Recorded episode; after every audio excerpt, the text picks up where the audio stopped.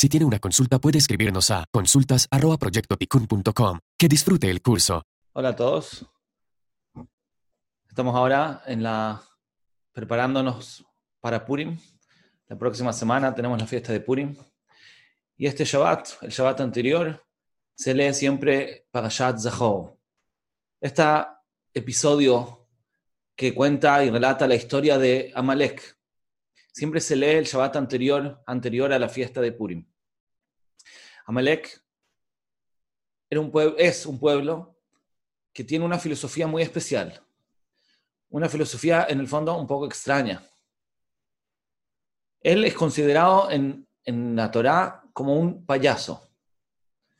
Amalek eh, era un descendiente de Esav, que a su vez tuvo un descendiente que se llamó Amán, que fue el que quiso exterminar al pueblo judío en la época de Purim. Y por eso ahora en este Shabbat le vamos a leer esa allá ese episodio que pasó con Amalek en el desierto. Cuando el pueblo judío salió de Egipto, en ese momento, después de la gran revelación de los milagros en Egipto, se abrió el mar, se recibieron las tablas, había una cierta seriedad en el mundo. Había empezado la ética en el mundo. El mundo tenía un significado, tenía un sentido, tenía un propósito. Había una cierta seriedad. Amalek no podía soportar eso. Amalek le molesta la seriedad. Amalek no está dispuesto a aceptar de que haya algo importante. Amalek va a luchar una guerra para contradecir, para destruir al pueblo judío. El primero que se atrevió a pelear con el pueblo judío después de la salida de Egipto. En el fondo ellos sabían que iban a perder la guerra, después de todos los milagros que habían sucedido en Egipto, después de que Hashem manifestó que estaba dispuesto a cambiar la naturaleza para protegerlos. Era evidente que en esta guerra, la guerra de Amalek, también ellos iban a perder, pero no les importaba, porque ellos se preocupaban de la seriedad que se había generado en el mundo, de la ética que se empezaba a transmitir. Y ellos estaban dispuestos a morirse por eso, morir para que no haya seriedad. Son personas que estaban dispuestos a entregar sus vidas, sacrificarse completamente, con tal de que el mundo no tenga sentido con tal de que no haya una ética obligatoria y una verdad absoluta, que no hayan valores, que no haya ética. Para eso estaban dispuestos a luchar. Como el ejemplo que trae la Gemara de, de un baño que está hirviendo y nadie se atreve a meterse. Hasta que viene uno y dice, yo me meto.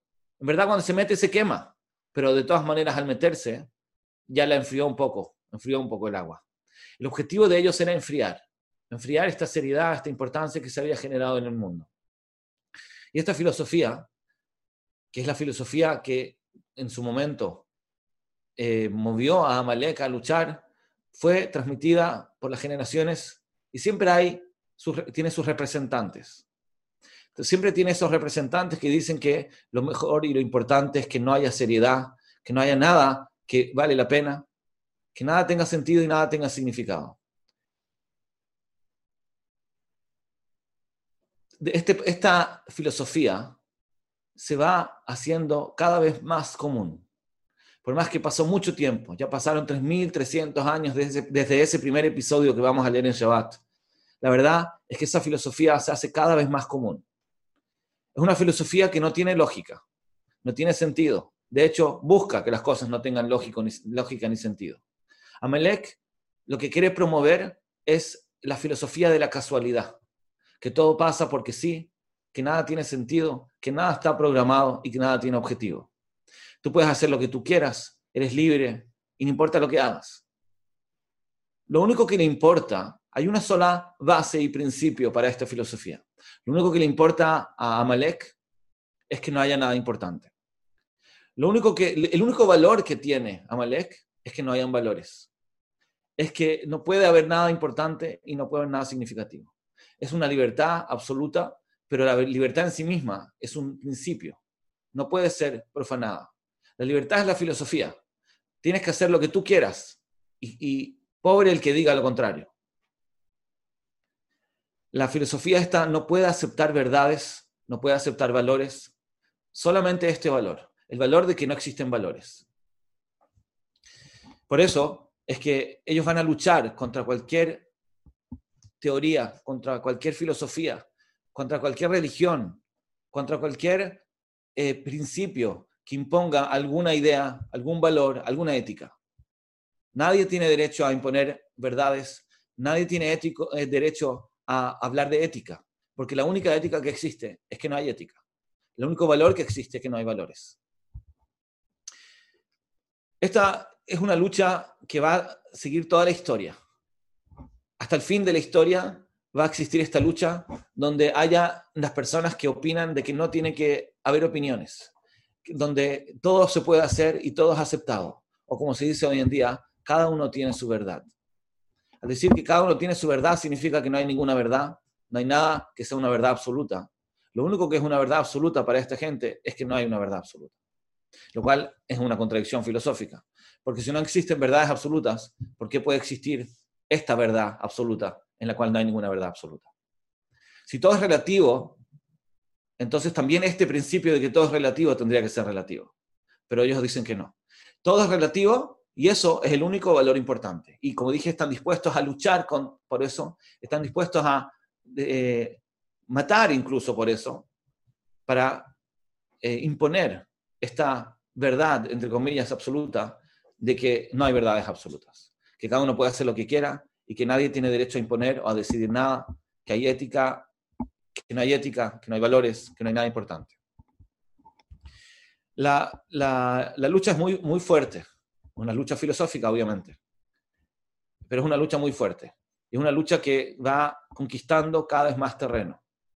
Cada vez más hay personas que piensan que su vida no tiene sentido y el único sentido que tiene es que no tiene sentido.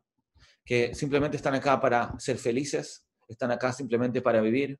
El día se vive para vivirlo y no porque tiene algún significado, alguna trascendencia, algún, alguna importancia. El que dice que tiene, algo tiene importancia está equivocado. El que dice que tiene una verdad o que tiene una filosofía está equivocado. Todo tiene que ser casualidad, todo tiene que ser eh, relativo.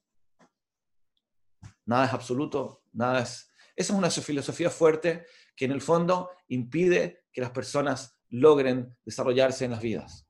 Porque una persona necesita, todo ser humano necesita sentirse significativo, todo ser humano necesita sentirse importante. Y cuando imponemos esta filosofía de que nada importa y que todo es relativo, estamos condenando a la humanidad a sentirse inútiles, a sentirse no trascendentes. Porque si no importa lo que haces, si tú puedes elegir cualquier cosa, significa que no importa lo que hagas, no tiene importancia. Porque si yo puedo elegir A o elegir B, significa que ni A ni B son importantes. Porque si algo fuera importante, habría que hacerlo. La libertad absoluta, esta gran filosofía de la verdad absoluta, es la, condena a la humanidad, humanidad a la depresión. No puede ser que una persona se levante en la mañana y diga que no importa lo que hace hoy, o que incluso puede no hacer nada, porque eso también significa que podría morirse, y tampoco pasaría nada. La sensación de que uno puede morirse en cualquier momento, y que a nadie le importaría, que a nadie le impactaría, que su vida no tiene ninguna trascendencia, ninguna utilidad, ningún significado, entonces eso claramente es la tristeza, es la angustia, es la depresión.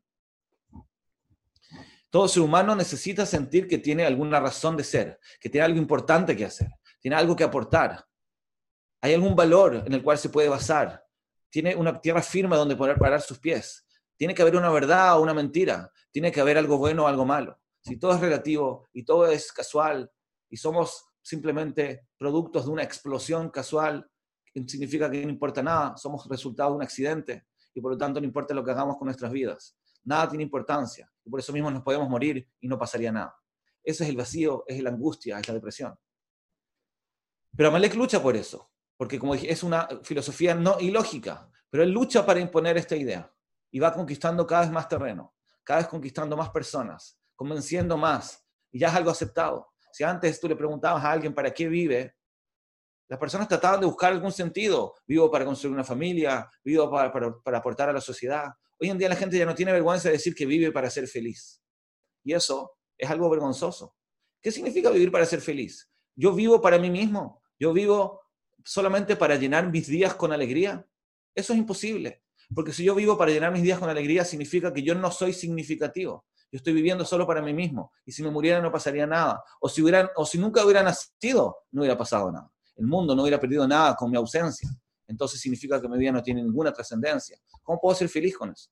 La persona que vive para ser feliz no puede ser feliz. Imposible, porque se siente inútil, se siente absolutamente vacío, siente que su vida no impacta y no aporta nada a nadie, ni siquiera él mismo, porque si no hubiera nacido no hubiera necesitado luchar para ser feliz.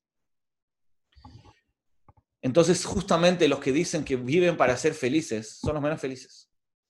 E, entre paréntesis, una persona que vive para ser feliz, claramente lo que más le importa es estar bien, estar cómodo, ser feliz. Entonces quiere decir que cada problema en su vida, cada incomodidad, cada cosa que no tiene, y automáticamente le afecta mucho más en su vida, porque eso es lo más importante para él.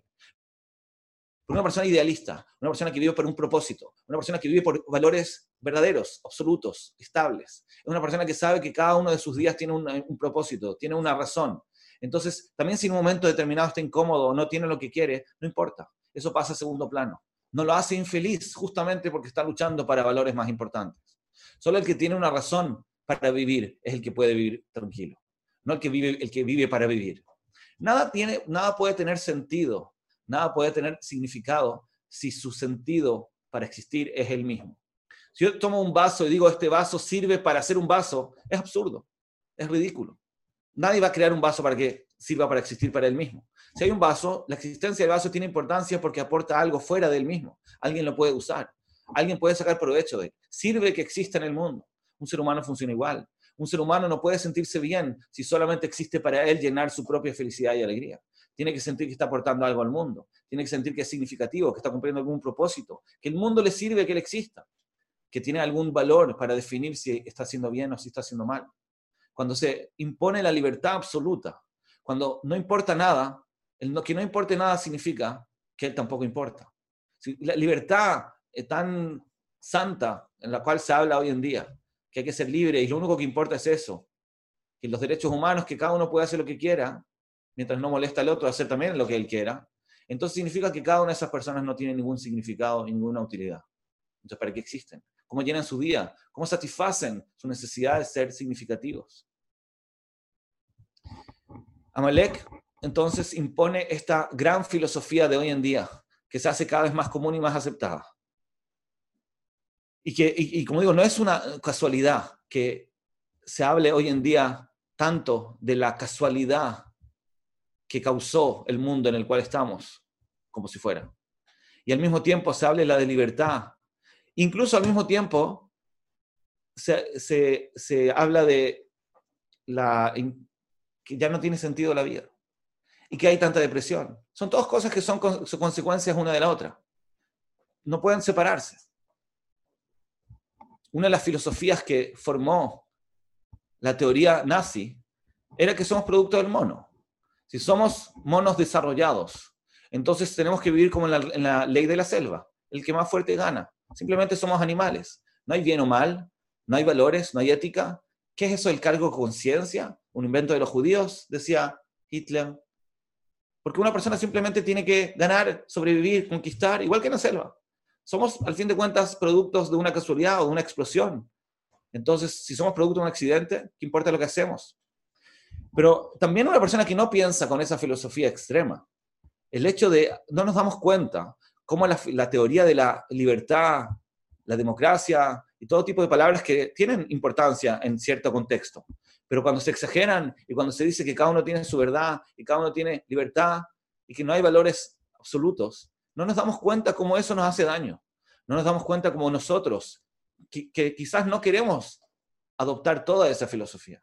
Pero no nos damos cuenta cómo eso nos afecta a nuestras vidas, nos quita la sensación de que nuestra vida es importante. Porque en verdad, la existencia de cada uno, cada minuto de su vida, de cada ser humano en la humanidad y en la historia, es irreemplazable. Tiene una razón de ser, tiene un objetivo, tiene una misión. La vida es importante, lo que hacemos con la vida es importante, cada minuto de nuestra vida es importante. Entonces tenemos que luchar y recordar a Amalek, no podemos ignorarlo. Porque si, no, si lo ignoramos no nos damos cuenta cómo nos está influyendo. Tenemos, que estar conscientes de que existe este, este, esta lucha. Y esa lucha va a existir hasta el final de la historia, nos dice la Torah. Y no se va a terminar, no se va a concretar la historia. No se el mundo no va a llegar a su perfección hasta que no se termine esta lucha. Y hasta que no pase eso, tenemos que estar atentos y recordar que siempre están ahí estas personas que tratan de influir al mundo y, convencernos, influirnos de que no importa, da lo mismo, hay que tomarse las cosas más ligero, somos payasos, nada tiene importancia. Y de Jalila el que diga que algo sí tiene importancia. de Jalila el que diga que tiene una verdad absoluta o que tiene valores, si lo único que importa es no tener valores. el único valor es ese, no, no, no poder imponer una verdad que en cierta medida puede ser cierto. ¿no? Yo no digo que uno tiene que ir a pelear o discutir con nadie. Yo solamente digo que para nosotros tenemos que saber que la importancia de nuestras vidas consiste en entender que hay un propósito, hay una importancia, hay, hay valores que están más allá de nuestra comodidad, hay valores que están más allá de nuestro bienestar. No estamos acá solamente para pasarlo bien. Y así con todas las cosas que hacemos. Cuando una persona se casa, por ejemplo, el objetivo del matrimonio, mucha gente cree que es ser feliz. Y es un grave error. Una persona que busca casarse para ser feliz, lo más probable es que no tenga un buen matrimonio. Porque claramente en el matrimonio pueden haber desafíos, pueden haber diferencias de opinión. Lo que hace que un matrimonio sea exitoso es justamente cuando una persona toma el matrimonio como un ideal, como un objetivo, como una meta. Yo estoy acá construyendo una familia, estoy acá aportando, incluso me dedico a hacer a mi pareja feliz.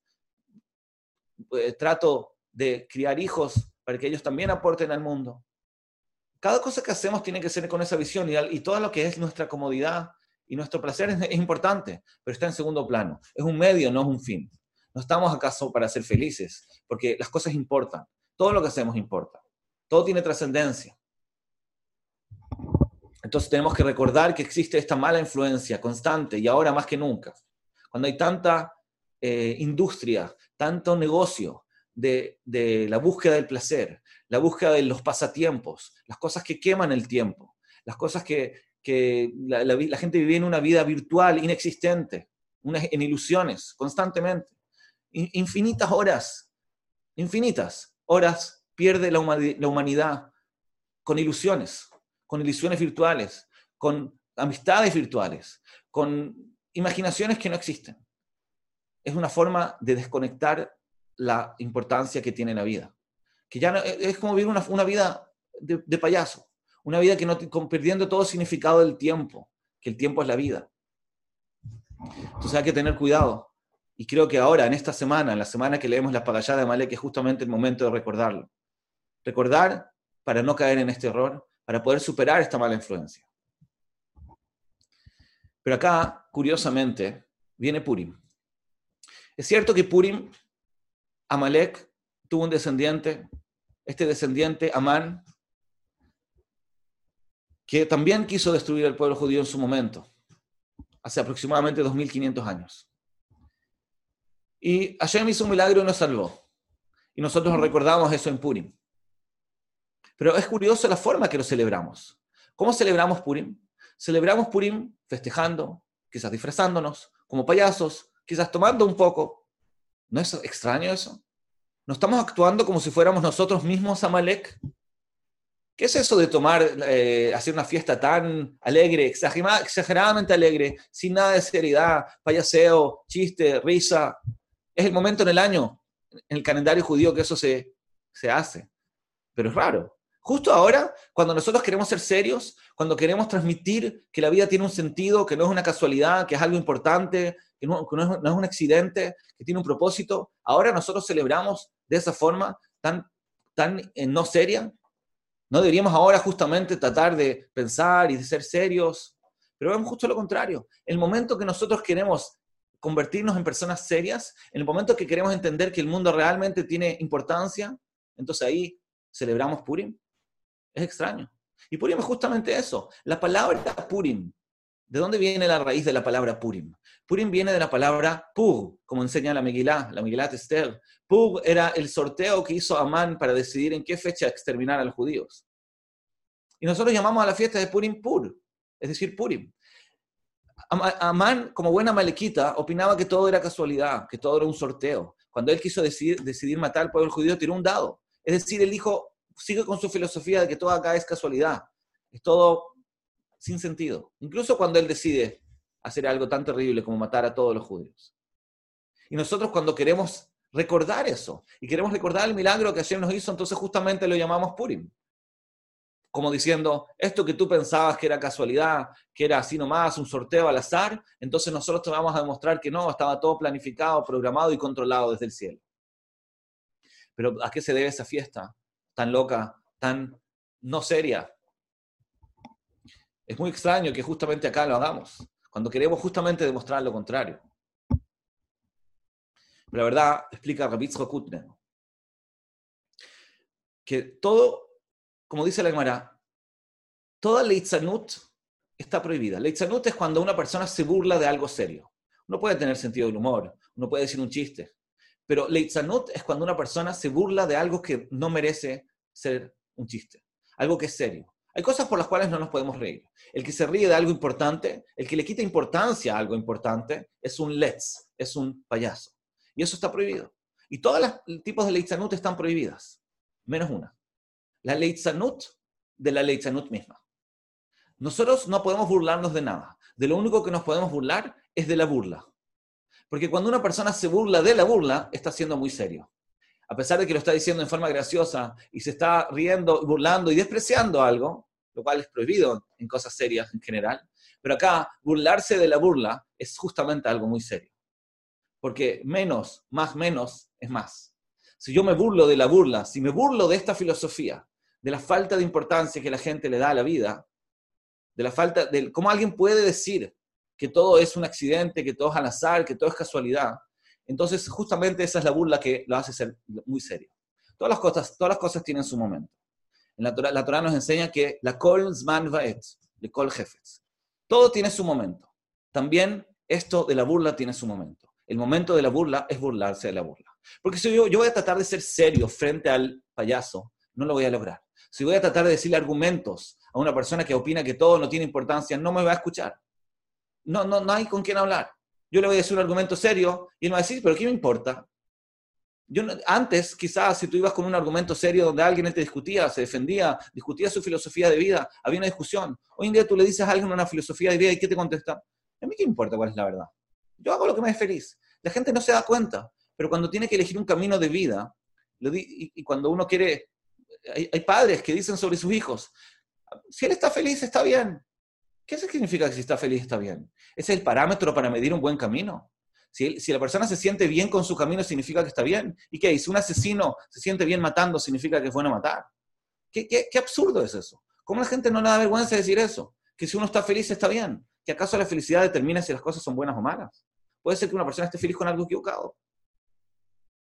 Entonces, la, tenemos que burlarnos de eso. Porque si yo entro con argumentos y trato de convencer a alguien de eso, no hay con quién hablar. Es, justamente el problema. Ya no hay con quién discutir. No hay argumentos para decir. Ya no hay lógica. No hay razón. Y la gente no le da vergüenza que no tenga razón o lógica. Simplemente todo es relativo y todo es casual. Y quizás puede ser, no sé, ¿qué importa? Esas son las respuestas de hoy en día. Entonces, ¿cómo puedes hablar seriamente con una persona así? ¿Cómo puedes hablar de principios de vida? ¿Cómo puedes hablar de valores? ¿Cómo puedes hablar de verdades? si la persona ni siquiera las busca, no las valora, no les importa, se burla, se va a reír de ti. Entonces la solución es reírte también, no de nadie, por supuesto, no nos vamos a reír de nadie, pero sí tenemos que reírnos de la filosofía. Hay una filosofía que es ilógica, es absurda, y nosotros justamente queremos reírnos de eso. Vino Amán, este malvado, que quería destruirnos, pero él quería destruirnos con la bandera de la casualidad, con la bandera de la relatividad, con la bandera de que nada importa. Lo único que importa es la fiesta que hace Hashverosh. Comida, vino, no hay verdades, no hay valores, no hay nada importante, no hay nada absoluto.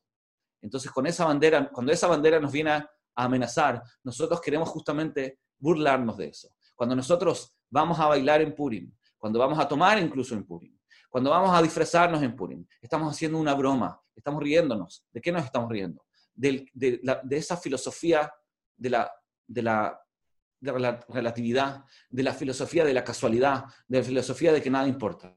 Eso es algo que en realidad no tiene ninguna lógica y lo más loco es que no buscan que tenga lógica. Y eso es algo completamente absurdo.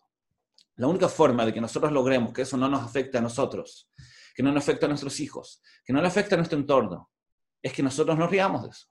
Que realmente nos demos cuenta lo absurdo que eso es. Es un chiste.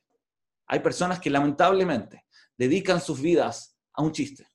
Entonces tenemos que reírnos de ese chiste para que no nos no nos afecta a nosotros también. Tenemos que salvar a las personas que nos quieran escuchar. Pero también tenemos que reírnos de esto para mostrar lo ilógico que es. Purim es la última fiesta del año del calendario judío. El calendario judío empieza en la fiesta de Pesach. Es la primera fiesta. Y la última es Purim. Sabemos que el año, fue, el año empieza en Rosh Hashanah, porque en Rosh Hashanah nosotros celebramos la creación del mundo. Entonces, cada vez que pasa Rosh Hashanah, nosotros celebramos un año más de la existencia del mundo. Pero el pueblo judío, como pueblo, empezó a existir en el mes, en el mes de Nisan, en Pesach, cuando salió de Egipto. Antes de, de la salida de Egipto no éramos un pueblo, no éramos un pueblo independiente.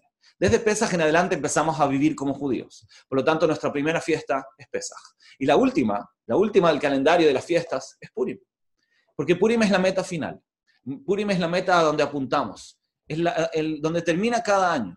Donde termina este ciclo que se va, que empieza en Pesach y termina en, en Purim. Porque en verdad estamos haciendo todo un trabajo de crecimiento. Estamos tratando de avanzar cada año nuevamente en un nuevo ciclo de crecimiento personal. La meta final es llegar a Purim. La meta final es entender en una forma muy profunda que la vida tiene un propósito, que la vida tiene importancia, que cada uno de nosotros y cada minuto de la vida de nosotros tiene una razón de ser. Todo lo que nos pasa tiene una razón de ser. No hay casualidades, no hay cosas que no tienen sentido. Purim parecía algo muy casual. Si uno lee la Megilá de, de Esther, pareciera ser que son episodios que pasaron por casualidad no, hay ningún milagro, no se abre el mar, no cae nada del cielo, es todo muy natural a primera vista. Todo pareciera casualidad, normal. Y resulta que nosotros justamente celebramos que el que piensa que todo ese episodio que pasó es una casualidad, es algo absurdo. No es lógico. Las cosas tienen sentido, las cosas tienen propósito, tienen un origen y tienen una meta. Ese sentimiento lo tenemos que internalizar profundamente. Y estudiamos de Purim que la forma más eficiente de internalizarlo no es analizándolo filosóficamente, sino simplemente riéndonos, riéndonos y festejando. Festejando porque en verdad es, esto es tan evidente, es tan lógico, no hay ninguna filosofía que pueda contradecir esto. Acá no se trata de algo, el problema acá no es contra la lógica, es demasiado evidente. Lo que hay que luchar acá es para burlarnos de la burla, para despreciar cualquier idea que diga que las cosas son casuales, que nada tiene propósito, que nada tiene significado el, Purim es el momento que nos sentimos más bien en todo el año. Porque justamente, porque nos burlamos de la burla, porque despreciamos la filosofía que dice que todo es casualidad. Es el momento donde nos sentimos más importantes, donde nos sentimos más significativos, donde entendemos que las cosas del día a día no son tan importantes, porque estamos luchando para algo mucho más trascendente. Ese es el momento donde realmente nos sentimos bien, porque entendemos que todo tiene un propósito, que todo tiene una razón de ser. La risa, el payaseo, el disfrazarse, incluso el tomar, todas esas cosas que hacemos en Purim están destinadas a que, a que entendamos que tenemos un propósito, que entendamos que todo lo que el que dice lo contrario está equivocado, porque es peligroso, es sumamente peligroso. suena muy tentador sentir que todo es libertad y que uno puede hacer lo que uno quiera y que no hay verdades absolutas. Es una, una, es una, algo, una tentación, porque así me quito cualquier responsabilidad, hago lo que yo quiero, puedo no hacer nada, puedo quedarme toda la cama jugando con un teléfono y, no, y no pasa nada.